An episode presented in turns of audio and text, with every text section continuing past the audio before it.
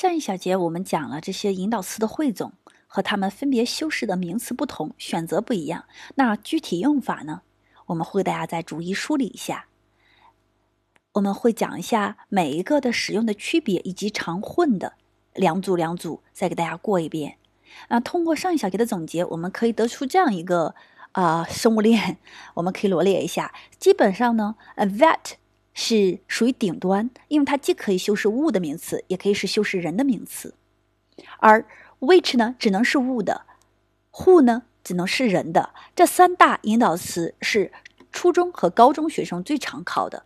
主要是初中最常考，那到了高中，大家可能就会难度加大一点，会加入 when、where、whom 和 whose 这几个啊，甚至更难一点，介词加 which，我们都会做，逐一梳理啊。我们后面再继续学习。